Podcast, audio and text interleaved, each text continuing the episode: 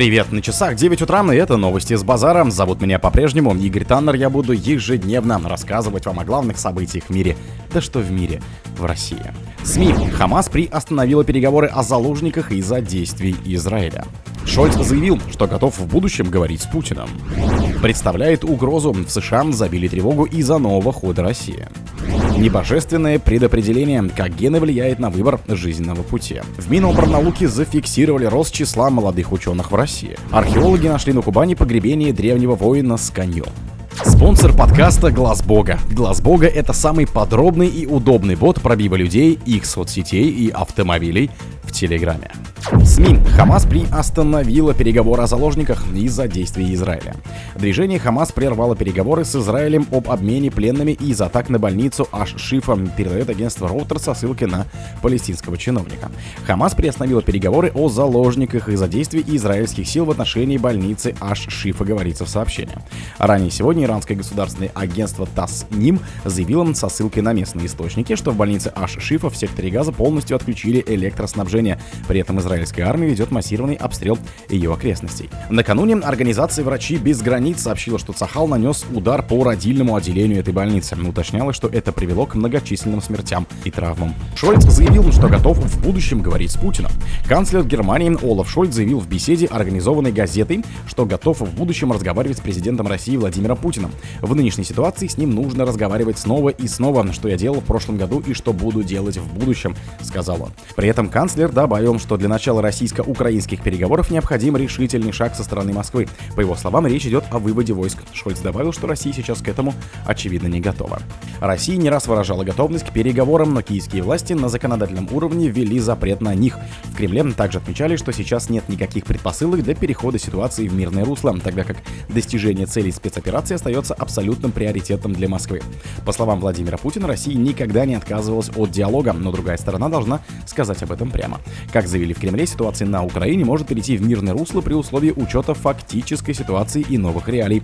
Все требования Москвы прекрасно известны. Владимир Путин заявил позже, что если в Киеве хотят переговоры, то театральные жесты не нужны, а надо отменить декрет, запрещающий вести диалог с Россией. Представляет угрозу. В США забили тревогу из-за нового хода России. Решение России расширять производство беспилотных летательных аппаратов вызывает тревогу в США, пишет американский журнал. Шаги Москвы по расширению внутренних возможностей для производства беспилотников не могут не вызывать тревогу, отметили в публикации. Речь в статье, в частности, идет о новом российском ударном дроне С-70Б «Охотник», который может применяться в составе совместной боевой единицы с истребителем пятого поколения Су-57. Технические особенности этого БПЛА делают его серьезным оружием, говорится в материале. Так, например, дрон оснащен авиационным турбореактивным двухконтурным двигателем АЛ-41Ф1, добавили в публикации. С-70 предназначен для полета вместе с российским истребителем Су-57 в роли ведомого, подчеркнули в статье. Небожественное предопределение, как гены влияют на выбор жизненного пути. Все больше данных о том, что в генах закодирована не только внешность и предрасположенность к болезням, но и предпочтение поведения. Ученые даже берутся предсказать по ДНК пищевые привычки. В 1939 году в городе Пикау, штата Гая, на свет появились близнецы Джим Спингер и Джим Льюис. Младенцев отдали на усыновление. Они попали в разные семьи и росли порознь, не подозревая о существовании друг друга. Неожиданная встреча произошла лишь в 79 году, когда братьям уже стукнуло 40. Пообщавшись лично, близнецы обнаружили, что кроме внешности в их жизни подозрительно много общего. Например, оба страдают от мигрени, вводят голубой «Шевроле», курят одну марку сигарет и предпочитают пиво Miller Lite. Рост братьев 180 сантиметров, вес около 80 килограммов. Голоса не различить. В детстве оба ездили на отдых во Флориду, имели собак по кличке Той. Повзрослев, женились на женщинах с одинаковым именем Линда. Оба привыкли оставлять супругам любовные записки. Позже, правда, с Линдами братья развелись и женились заново. На двух Бетти. Были и другие совпадения, вплоть до карьерных. В Миноборнауке зафиксировали рост числа молодых ученых в России. Число молодых ученых в России продолжает расти. Так, в 2022 году количество ученых в возрасте до 30 лет увеличилось на 537 человек. По сравнению с 2021 годом количество ученых в возрасте 30-39 лет на 135 человек, сообщили в пресс-службе Миноборнауки России со ссылкой на проведенное Институтом статистических исследований и экономики знаний НИУ ВШЭ исследования. Продолжается омоложение научных кадров. В 2022 году численность молодых ученых до 30 лет выросло в сравнении с 21 на 537 человек, 30-39 лет на 135, 40-49 на 3000 человек, говорится в сообщении. Археологи нашли на Кубани погребение древнего воина с конем.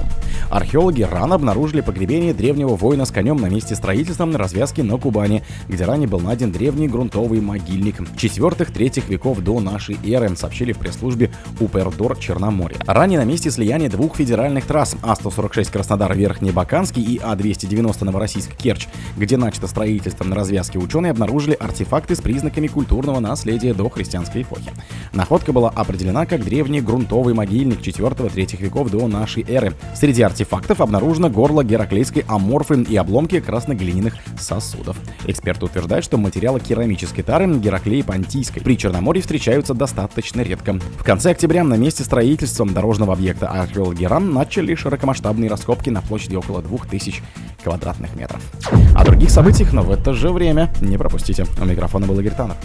Пока.